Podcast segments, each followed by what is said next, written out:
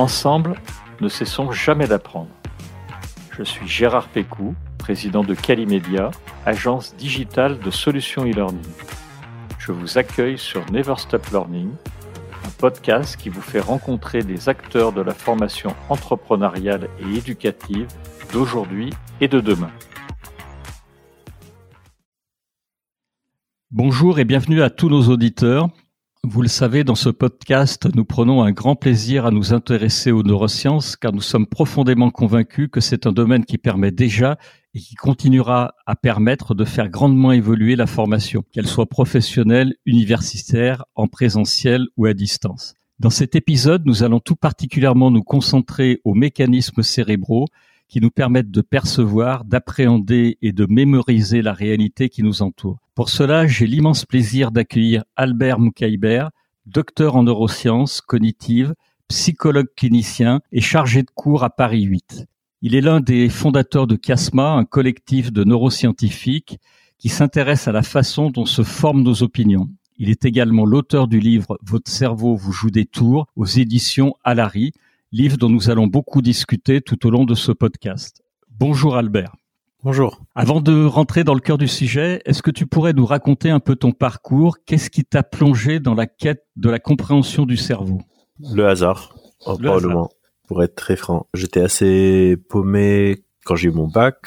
J'aimais bien les ordinateurs. Euh, j'ai travaillé en tant qu'ingénieur en sécurité informatique un peu. Et puis quand c'est devenu mon boulot, j'aimais pas ça du tout. J'ai grandi au Liban. Je suis libanais euh, d'origine. Enfin, je suis encore libanais, mais j'étais à l'université américaine de Beyrouth, dans les facs euh, du système américain, on peut choisir les cours qu'on veut. Donc, gérer un peu à la fac, je prenais des cours de tout et n'importe quoi. J'ai fait de la bio, je voulais faire de la génétique, etc., etc. Et un jour, j'ai pris un cours euh, de psycho qui m'a vachement intéressé. Donc, je me suis dit, je vais prendre quelques, je vais approfondir au fur et à mesure des cours, je trouvais que c'était assez intéressant. Et un des profs à la fac euh, était un neuroscientifique, donc m'a un peu parlé de ça. Mais je voulais vraiment faire de la psycho, donc j'ai fini ma licence. J'ai postulé pour un master à Paris. Je suis venu à Paris, il fallait trouver un stage pour le master, donc j'ai commencé un stage à la Pitié-Salpêtrière. Et euh, mon directeur de stage euh, venait de démarrer un master de neurosciences à l'université Paris 6 et m'a dit vu que j'avais un profil en France, la psychologie est très littéraire, dans le système américain, la psychologie est un peu plus, on va dire, scientifique, même si j'aime pas trop cette euh, dichotomie. Il m'a dit est-ce que tu serais intéressé de faire aussi un master de neurosciences? Parce que j'avais des bases en bio parce que j'avais commencé aussi j'ai eu un doc de bio à la fac à Beyrouth. J'ai dit oui, euh, ça me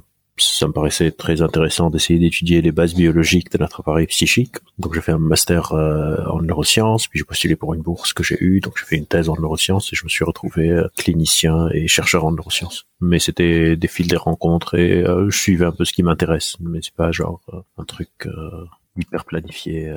J'ai toujours aimé comprendre comment les choses fonctionnent, mais je serais en train de mentir si je dis que ça a toujours été le cerveau le truc. Mais maintenant j'aime beaucoup mon travail je trouve ça très intéressant.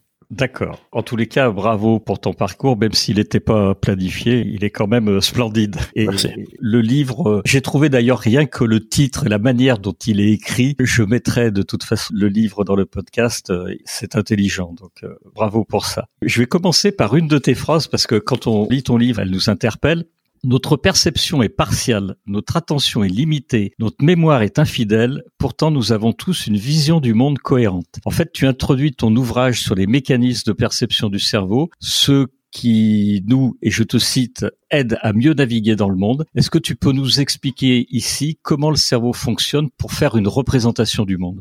Donc on part à partir de nos sens, donc notre perception, qui effectivement est très partielle, partielle, limitée. Je sais pas, par exemple la vision, on ne voit pas toutes les fréquences qui existent, les fréquences euh, de lumière qui existent. On voit juste le spectre de la lumière visible. C'est la même chose pour notre audition, pour notre toucher. On ressent pas les différents atomes d'une surface. Il y a des surfaces lisses et des surfaces rugueuses, mais c'est juste parce que mes doigts n'ont pas une assez forte résolution entre guillemets pour ressentir les différents molécules d'atomes. Je ressens plus sur le bout de mes doigts que sur mon bras. Pour la chaleur, je peux pas indiquer la température exacte qui fait dans une pièce, etc. Donc j'ai une perception qui est très limitée. Et mon cerveau, à partir de ces signaux, va reconstruire un peu le monde mais quand je regarde le monde, j'ai pas l'impression qu'il y a des trucs que je vois pas. Donc il va boucher un peu les trous pour créer une sorte de cohérence euh, perceptive. Et c'est la même chose pour notre mémoire. Il y a un chercheur qui travaille sur le self, l'identité de soi, qui s'appelle Stan Klein par exemple, qui parle de comment euh, on a une, sorte de continuité dans notre mémoire autobiographique. J'ai à peu près euh, presque 40 ans Et dans ma tête, j'ai, toujours existé depuis que je suis né jusqu'à aujourd'hui. Mais euh, j'ai pas vraiment de preuves pour ça. Dans mes souvenirs, si tu me demandes où est-ce que tu étais quand tu avais euh, 9 ans et 24 jours, ou bien 24 ans et euh, 3 semaines, ou 33 ans et 11 mois, euh, j'ai aucune idée. On n'a pas vraiment de preuves matérielles de notre existence continue. Et on se prend pas la tête avec ça tous les jours. Notre cerveau a, Stan Klein dit en anglais, euh, evidenceless continuity. On a un sens de continuité sans preuve. Et ça, c'est quelque chose qui est assez intéressant de comment mon cerveau bouche ces trous.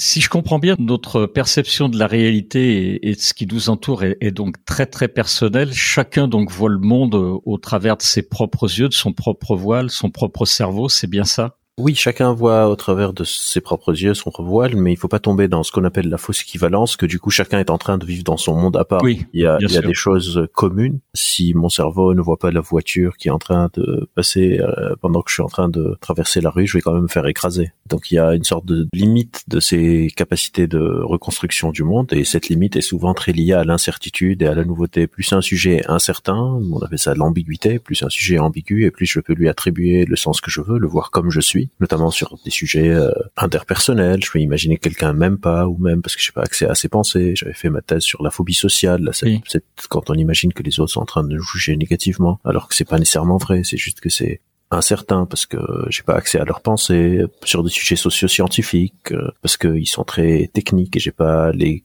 compétences nécessaires pour les évaluer, les OGM, la vaccination, le nucléaire, sur des sujets géopolitiques qui sont loin de moi, je sais pas, la politique euh, au Chili, euh, la situation en Syrie, etc. Dans situation d'incertitude euh, forte, notre cerveau va boucher ses trous à partir de mes a priori, donc mon opinion politique, mon opinion religieuse, ma culture, le pays où je suis né, etc., etc. Et sur d'autres choses, bah non, on voit de manière beaucoup plus commune les choses qui sont pas très incertaines, une voiture qui traverse une route, le déplacement de sujet dans l'espace ou combien de personnes est-ce qu'il y a dans une pièce, etc., etc., qui sont moins incertains. Donc, par moment, on est en train de voir le monde comme nous sommes, et par moment, on est obligé de voir le monde pour ce qu'il est. D'accord. En revanche, l'interprétation de la réalité par d'autres cerveaux, elle peut aussi nous jouer des tours. C'est le cas, par exemple, de la mémoire. Je crois que dans le livre, euh, tu dis que notre cerveau, il est capable finalement de réécrire des souvenirs et que on peut même aller jusqu'à modifier la réalité de ce qui s'est passé. Tu peux aller un peu plus loin? Oui, en fait, notre mémoire n'est pas du tout comme un film ou un appareil photo où on a enregistré et puis on revisite ou un fichier qu'on a sauvegardé sur un ordinateur qu'on revisite. On se souvient tout le temps au présent. Oui. Euh, peut-être la chercheuse la plus connue sur ce sujet s'appelle Elisabeth Loftus et grâce à ses recherches, par exemple, des lois ont été modifiées aux États-Unis parce que effectivement, nos souvenirs ils sont malléables, basés sur qui je suis aujourd'hui. Donc par exemple, si j'ai passé des vacances avec des potes, effectivement des vacances c'était franchement normal, mais ces potes sont devenus meilleurs amis. Et dix ans plus tard, on est en train de se remémorer ces vacances, on va les embellir énormément, on va se dire ah ouais c'était vraiment génial, c'est là où on s'est rencontrés, tu te rappelles quand on a fait ci, quand on a fait ça, alors que quand on y était, vu que c'était pas encore nos meilleurs potes, c'était juste des vacances quoi, c'était pas nul, mais c'était pas super. On fait ça pour tout, je sais pas, je suis en couple et après la personne avec qui je suis en couple me trompe, je vais remodifier mes souvenirs pour me dire que c'était pas si bien que ça, pour pouvoir dépasser la relation. Et ça peut avoir des conséquences aussi euh, judiciaires. C'est là où Loftus euh, a plus travaillé, des témoins oculaires. Est-ce qu'un témoin oculaire unique se souvient vraiment de ce qui est le coupable? Est-ce qu'on n'est pas en train de reconstruire basé sur nos préjugés, etc. Ce genre de choses? Mais en tout cas, nos, nos souvenirs sont quelque chose qui est tout le temps en train d'être reconstruit basé sur qui je suis aujourd'hui. D'ailleurs, en thérapie, souvent, on va reconstruire les souvenirs d'une manière différente, à la lumière du travail thérapeutique euh, qu'on aura fait ensemble avec les personnes qui viennent consulter. D'accord. Est-ce que le biais cognitif que l'on nomme confabulation, il s'applique sur la mémoire court terme? Alors, la confabulation, c'est un mot technique pour certains troubles, pas chez le sujet sain, mais D'accord. Ce qui s'apparente à la confabulation, si on va utiliser le mot de manière, on va dire, moins rigoureuse. D'accord. On est en train d'inventer. Ça s'applique à tout. On confabule, bien sûr, sur la mémoire à, court terme. Parfois, je vais faire quelque chose et cinq minutes plus tard, quelqu'un va me dire, mais pourquoi tu as fait ça? Et je vais dire, non, je l'ai pas fait. Et des fois, je suis de mauvaise foi et des fois, vraiment, j'ai oublié. Je sais pas, ça peut même on invente plein de fois des choses même si, si elles sont à court terme. D'ailleurs, il y a des études de l'équipe de Loftus qui ont implanté des faux souvenirs euh, autobiographiques euh, chez des personnes dix minutes après un événement. Euh, pendant qu'ils sont dans la salle d'attente, ils vont modifier par exemple la vidéo d'une caméra de surveillance et faire croire à la personne qu'elle a par exemple trébuché en rentrant alors que c'était pas du tout frais. D'accord. On va faire une incursion dans la formation. Dans le cas d'une formation et toujours sur ces aspects mémoire court terme, Si à la fin d'une formation, par exemple, on sollicite les apprenants sur des éléments qu'ils ont appris au tout début de la formation, est-ce que on est susceptible de modifier l'ancrage mémoriel négativement si l'explication donnée en second lieu n'est pas claire? Par exemple, euh, est-ce que ça, pour toi, c'est possible? Si je suis en train d'apprendre euh, quelque chose de nouveau, dans la restitution, on le restitue mal, bien sûr que ça peut impacter négativement ce que j'ai appris. Si je viens d'expliquer à un étudiant, pas nécessairement en formation, même à un élève, je suis en train d'expliquer à un élève, je sais pas, les, tables de multiplication, et après, euh, genre une heure plus tard, dans des exercices de restitution, je le restitue mal, les tables de multiplication, ça va impacter négativement l'exercice d'apprentissage tant que quelque chose n'est pas bien consolidé, c'est plus malléable évidemment qui peut être biaisé euh, de telle ou telle manière. D'accord.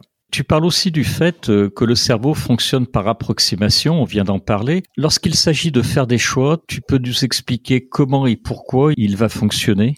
Souvent quand on fait des choix, mais aussi quand on marche, quand je tiens le verre de thé que je suis en train de boire, etc. On fonctionne par approximation, on appelle ça des heuristiques, principalement pour des en déficience. Si j'essaye de tout apprendre de manière précise, ça prendrait trop de temps, on bougerait un peu comme des robots, genre si mon cerveau doit faire des calculs avec la, vitesse avec laquelle il doit approcher le verre, la force avec laquelle il doit fermer sa, ma main sur le verre, etc. Ça se prendrait beaucoup trop de temps, donc on fait des approximations pour gagner en efficience, on fait un peu la même chose dans nos prises de décision, parce que si je dois décider de si je dois fuir ou pas, s'il y a un prédateur alors que je suis un chasseur-cueilleur, et que je dois faire tous les calculs euh, existants pour savoir si je cours euh, par la droite ou par la gauche, bah, ce serait trop tard et je serais mort. Et donc on fait ces décisions approximatif très souvent et les approximations marchent relativement très très très très très bien. C'est ça qui fait que je prends tout le temps le même exemple, mais je sais pas pourquoi. Mais je peux traverser une route, euh, je peux euh, décider au resto ce que je veux manger. Si à chaque fois que je me pose au resto et j'ai la carte, je dois réfléchir à des analyses calorifiques de quels sont les besoins nutritionnels exacts dont mon corps a besoin avant de décider de si je prends une pizza ou des pâtes, la vie serait infiniment plus compliquée. On, on approxime selon nos envies, selon la boussole qu'est nos, nos émotions, etc., etc. Et souvent ça marche très très très très mais c'est principalement pour des raisons d'efficience qu'on fait ça, et tant mieux. D'accord. On va parler de l'illusion de connaissance, puisque tu la présentes dans le livre, et ça peut se résumer ainsi finalement. Moins on connaît un sujet, moins on est capable de mesurer à quel point on ne le maîtrise pas, et de cette illusion découle l'effet Dunning-Kruger. Tu peux nous en dire plus que c'est quand même un effet important, et puis qu'on voit bien euh, en ce moment euh, sur de multiples sujets. Ouais, donc déjà l'effet Dunning-Kruger en particulier aujourd'hui est un peu malmené. On ne sait pas du trop si c'est un effet statistique ou si c'est un effet réel. Donc je parle plutôt de ce qu'on appelle, comme quoi la connaissance évolue tout le temps. Oui, je, euh, parlais, je parlais plutôt de ce qu'on appelle les effets euh, d'illusion de connaissance. Et l'effet Dunning-Kruger faisait ou fait encore, on n'est pas encore sûr. Partie de cette famille, il y en a d'autres. Il y a des effets d'illusion euh, de profondeur explicative, des notions de bullshit pseudo-profond dont je parle aussi. Oui, oui, oui. C'est effectivement cette capacité euh, qui nous manque parfois, de pouvoir évaluer de manière fiable nos connaissances parce que justement on maîtrise pas un sujet. Si je veux évaluer, je sais pas moi, une équation en physique quantique alors que je m'y connais pas ni en physique, ni en physique quantique, ni en équation, bah évidemment je vais pas faire un super bon travail, mais cela ne m'empêchera pas de penser que j'ai bon que j'ai raison, parce qu'on peut réfléchir aussi de manière intuitive. Si quelque chose me semble être vrai, bah, je vais l'accepter. Sauf que ça a énormément de limites, surtout pour des sujets qui sont très techniques, comme les neurosciences, comme la médecine, comme plein d'autres trucs. Donc, c'est important de pas seulement pouvoir évaluer ce que je sais, mais aussi pouvoir évaluer tout ce qu'il me reste à savoir, ce que je ne sais pas. Et donc ces effets euh, d'illusion de connaissance peuvent être très exacerbés par euh, Internet, etc., où je peux être exposé à des sujets très techniques d'une manière hyper simplifiée parfois, sur YouTube, etc., qui, des fois, euh, un auteur que j'aime beaucoup, qui s'appelle Stanislas Lem, disait une sursimplification ne vaut pas mieux qu'un mensonge. Et à un moment, cette super simplification devient comme une sorte de, mensonge, comme par exemple, je sais pas, la physique quantique est un super sujet pour l'illusion de connaissance, où quelqu'un va voir une expérience sur l'intrication, par exemple, que deux électrons intriqués, si on tourne un, l'autre le sait, alors qu'ils sont à des milliers de kilomètres euh, de distance, il va dire bah voilà, ça c'est la preuve, par exemple pour la télépathie. Alors que euh, pas du tout, euh, il faut aussi connaître sur des sujets très techniques. En tout cas, on ne sait pas si c'est le cas, mais jusqu'à maintenant c'est pas du tout. Ouais, personne qui s'y connaissent, et peut-être que même moi maintenant je viens de donner une fausse définition de l'intrication parce que je m'y connais pas du tout en physique quantique. Et c'est important de savoir se protéger de soi moi je travaille beaucoup sur ce qu'on appelle le raisonnement critique et avoir un bon raisonnement critique sur un sujet euh, commence par avoir une bonne euh, connaissance épistémique du sujet, le maîtriser et ça ça met beaucoup de temps. J'ai pas juste besoin de sentir que ça fait sens, il faut avoir vraiment euh, creusé un sujet pour bien le maîtriser.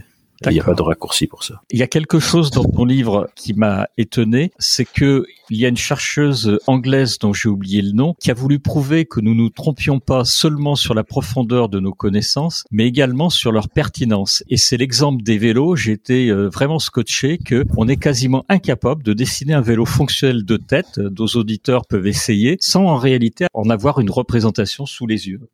Et, euh, étonnant. C'est ça où je parlais d'illusion de profondeur explicative, ça s'appelle. Et donc ça a été fait avec euh, des vélos. Donc c'est une chercheuse qui s'appelle Rebecca Lawson voilà. à l'université de Liverpool. Mais ça a été fait aussi avec demander à des gens est-ce que vous savez comment fonctionne un frigo? Et tout le monde dit ouais bien sûr que je sais comment fonctionne un frigo. Et euh, quand on leur demande d'expliquer vraiment comment fonctionne le frigo, ça devient plus compliqué. Le four à micro-ondes, etc., etc. On a tendance à surestimer comment fonctionnent des objets quotidiens de la vie de tous les jours. Parce que souvent effectivement ces illusions de connaissance sont utilisées pour citer des sujets très vastes ou des sujets très polémiques de société la physique quantique, les OGM, la vaccination, etc., etc. Mais en fait, euh, ces illusions de connaissance, euh, on les retrouve dans nos objets quotidiens sur des sujets beaucoup moins polémiques. Est-ce que vous savez comment fonctionne le micro avec lequel je vous parle? Comment fonctionne l'ordinateur euh, avec lequel on est connecté? Comment fonctionne Internet? Comment fonctionne une imprimante, etc. Souvent, on a tendance à avoir cette profondeur explicative, cette illusion de profondeur explicative, où on a tendance à croire que bien sûr, bien sûr que je sais comment, je sais pas, je comment cuit un gâteau. Mais quand on demande est-ce que vous pouvez vraiment l'expliquer, ça devient beaucoup plus euh, complexe. Ça a été fait sur plein plein plein de choses, comment fonctionnent les machines à coudre, les euh, microprocesseurs, les marées, les arcs-en-ciel, les capitales même de certains pays. Euh, on en a parlé, la cuisson des gâteaux, les frigos, tout ça. Il y a des, articles sur tous ces, ces sujets, les miroirs, etc. D'accord. Alors justement, tout ce que tu dis, ça peut être vraiment important dans le monde de la formation. Comment on peut éviter cet effet d'illusion de connaissance, à ton avis? D'abord, est-ce qu'on peut l'éviter? Est-ce qu'il y a des bonnes pratiques pour appréhender cette illusion de connaissance? Ou alors, euh, bah, c'est juste inévitable parce que notre cerveau est fait comme ça? On peut pas l'éviter. On peut pas l'éviter. Euh, la seule manière de l'éviter, c'est par le groupe. C'est pour ça que, par exemple, en science, quand on publie, on fait ce qu'on appelle la revue par les pairs.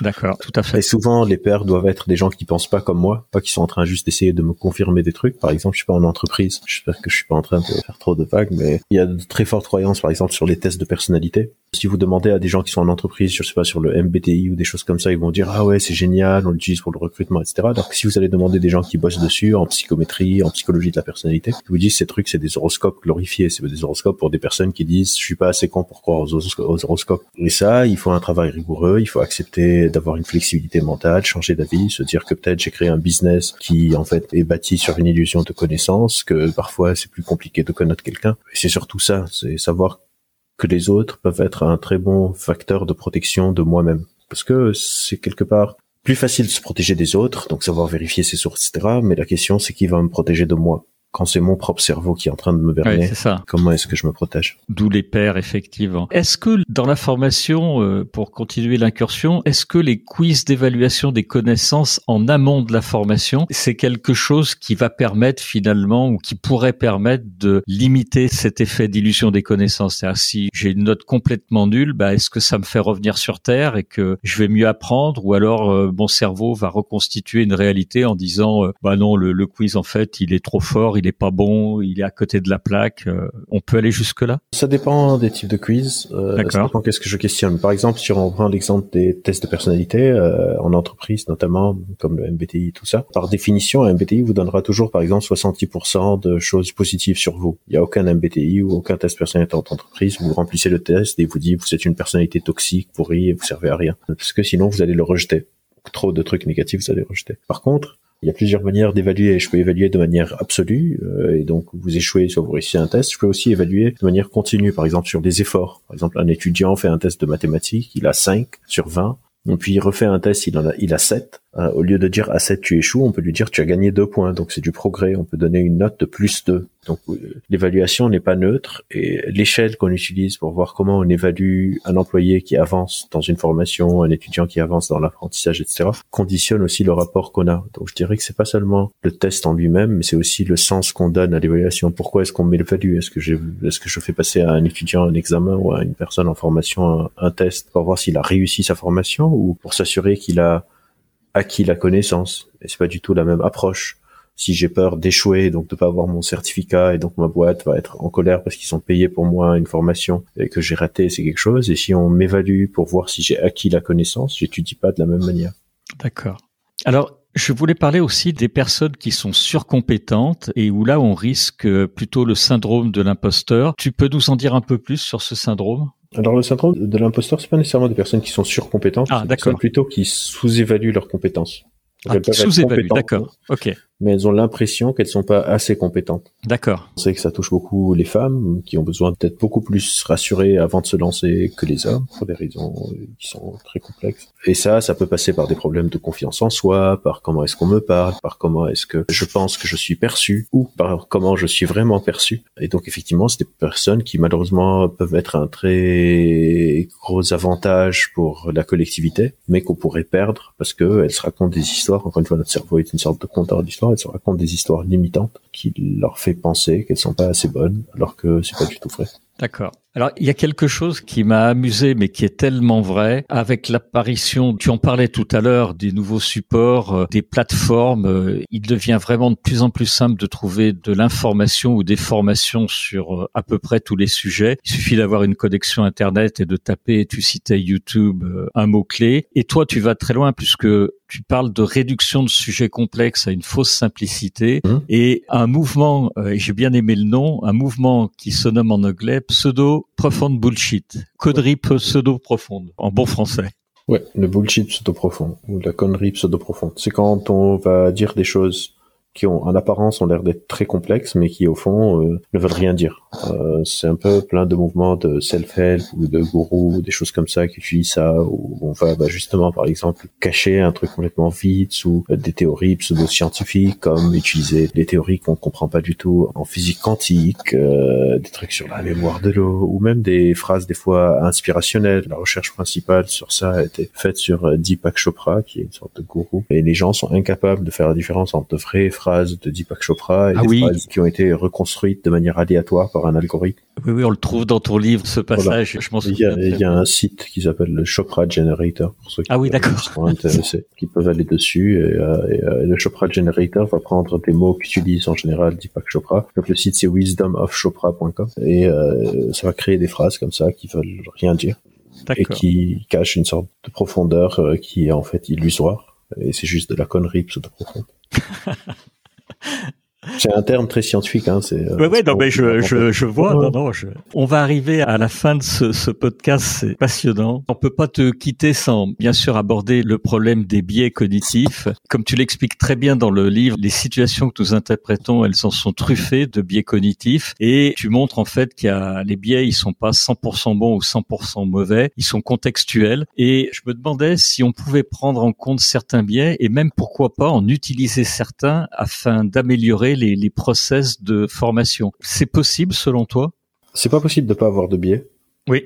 C'est une fonctionnalité de notre cerveau et on en a parlé plein. Les illusions de connaissance, tout ça, c'est des biais cognitifs, tout ce qu'on a mentionné jusqu'à maintenant. C'est biais perceptifs, oui. Les, les, biais cognitifs, c'est l'équivalent des biais perceptifs, mais dans notre raisonnement, euh, pour aller un peu vite, euh, pour l'expliquer. Par contre, on peut apprendre euh, des biais d'une certaine compétence. Par exemple, je peux apprendre des biais méthodologiques qui existent dans les études de neurosciences à travers la formation et après commencer à les éviter. Mais je vais être tout aussi en proie aux biais dans un autre domaine. Et donc c'est important de réaliser que on a besoin des autres, d'être un peu les garde-fous les uns des autres. Moi, je peux vous protéger des biais euh, liés sur des sujets de la psychologie des neurosciences. Euh, les autres, vous pouvez me protéger sur des biais liés à la formation. D'autres peuvent me protéger, etc. Et chacun de nous a besoin d'être un peu le garde-fou euh, de l'autre. Et c'est un peu la même chose en entreprise, etc. C'est-à-dire chacun doit s'occuper un peu d'une petite partie de ce réel très complexe et laisser les autres s'occuper d'une autre et de déléguer de déléguer des parts de notre raisonnement et c'est là où rentre une brique très importante de notre cognition sociale qui est la confiance. qui est-ce que j'ai confiance pour accepter de déléguer à cette personne cette brique? Mais on peut pas ne pas avoir de biais cognitif en général. C'est vraiment une fonctionnalité entre guillemets de, notre, cerveau. Notre cerveau est fait comme ça en fait. Et ça marche très bien, et tant mieux. Hein. Oui, oui, oui, oui, ça, ça, marche très bien. J'ai encore deux questions, Albert, avant de terminer notre podcast.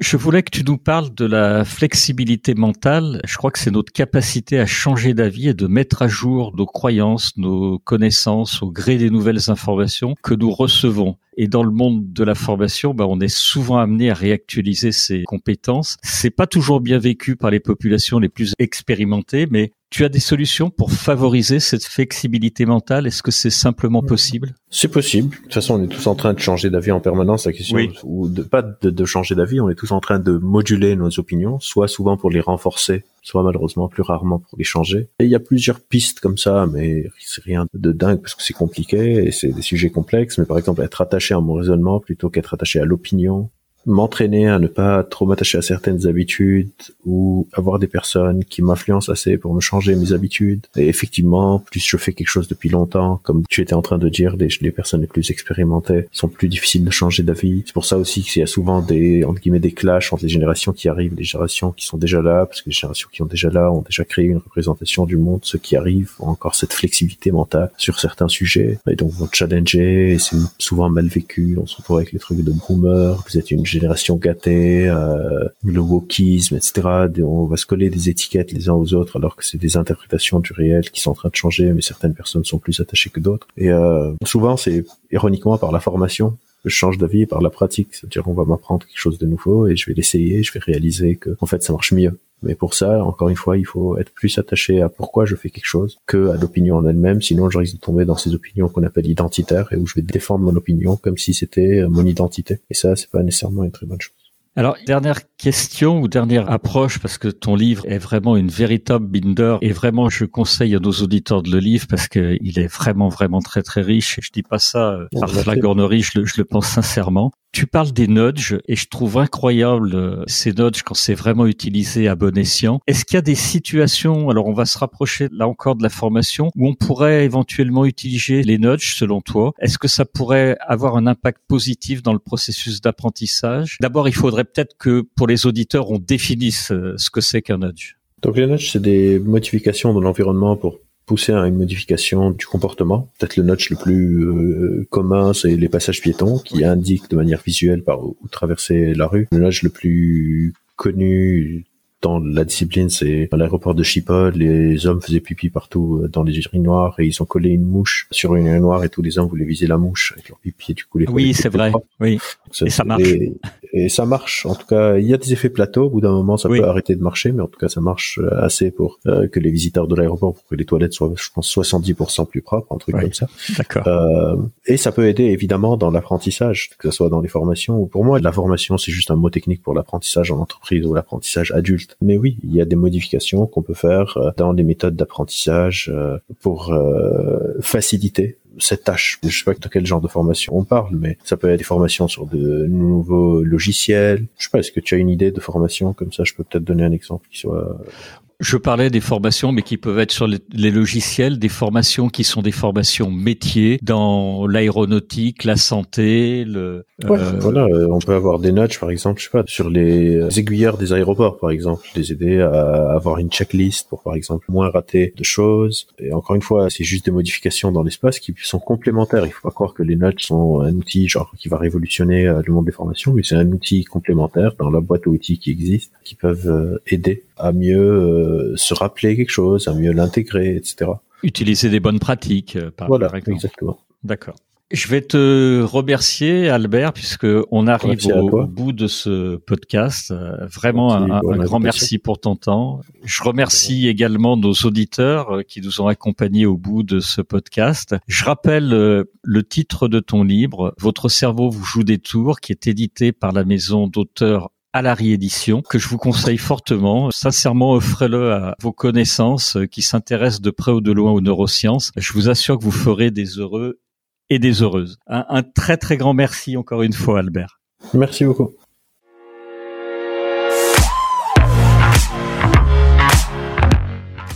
Vous êtes arrivé à la fin de cet épisode. Je vous remercie pour votre écoute attentive. Si l'épisode vous a plu, Partagez-le auprès de votre entourage et donnez-lui une bonne note suivie d'un commentaire sympathique pour nous aider à grimper dans les classements. Je suis Gérard Pécou, président de Calimedia. Si vous cherchez une solution e-learning, rendez-vous sur calimedia.fr. Notre équipe vous accompagnera avec un très grand plaisir. Nous nous retrouverons dans le prochain épisode de Never Stop Learning pour qu'ensemble, nous ne cessions jamais d'apprendre.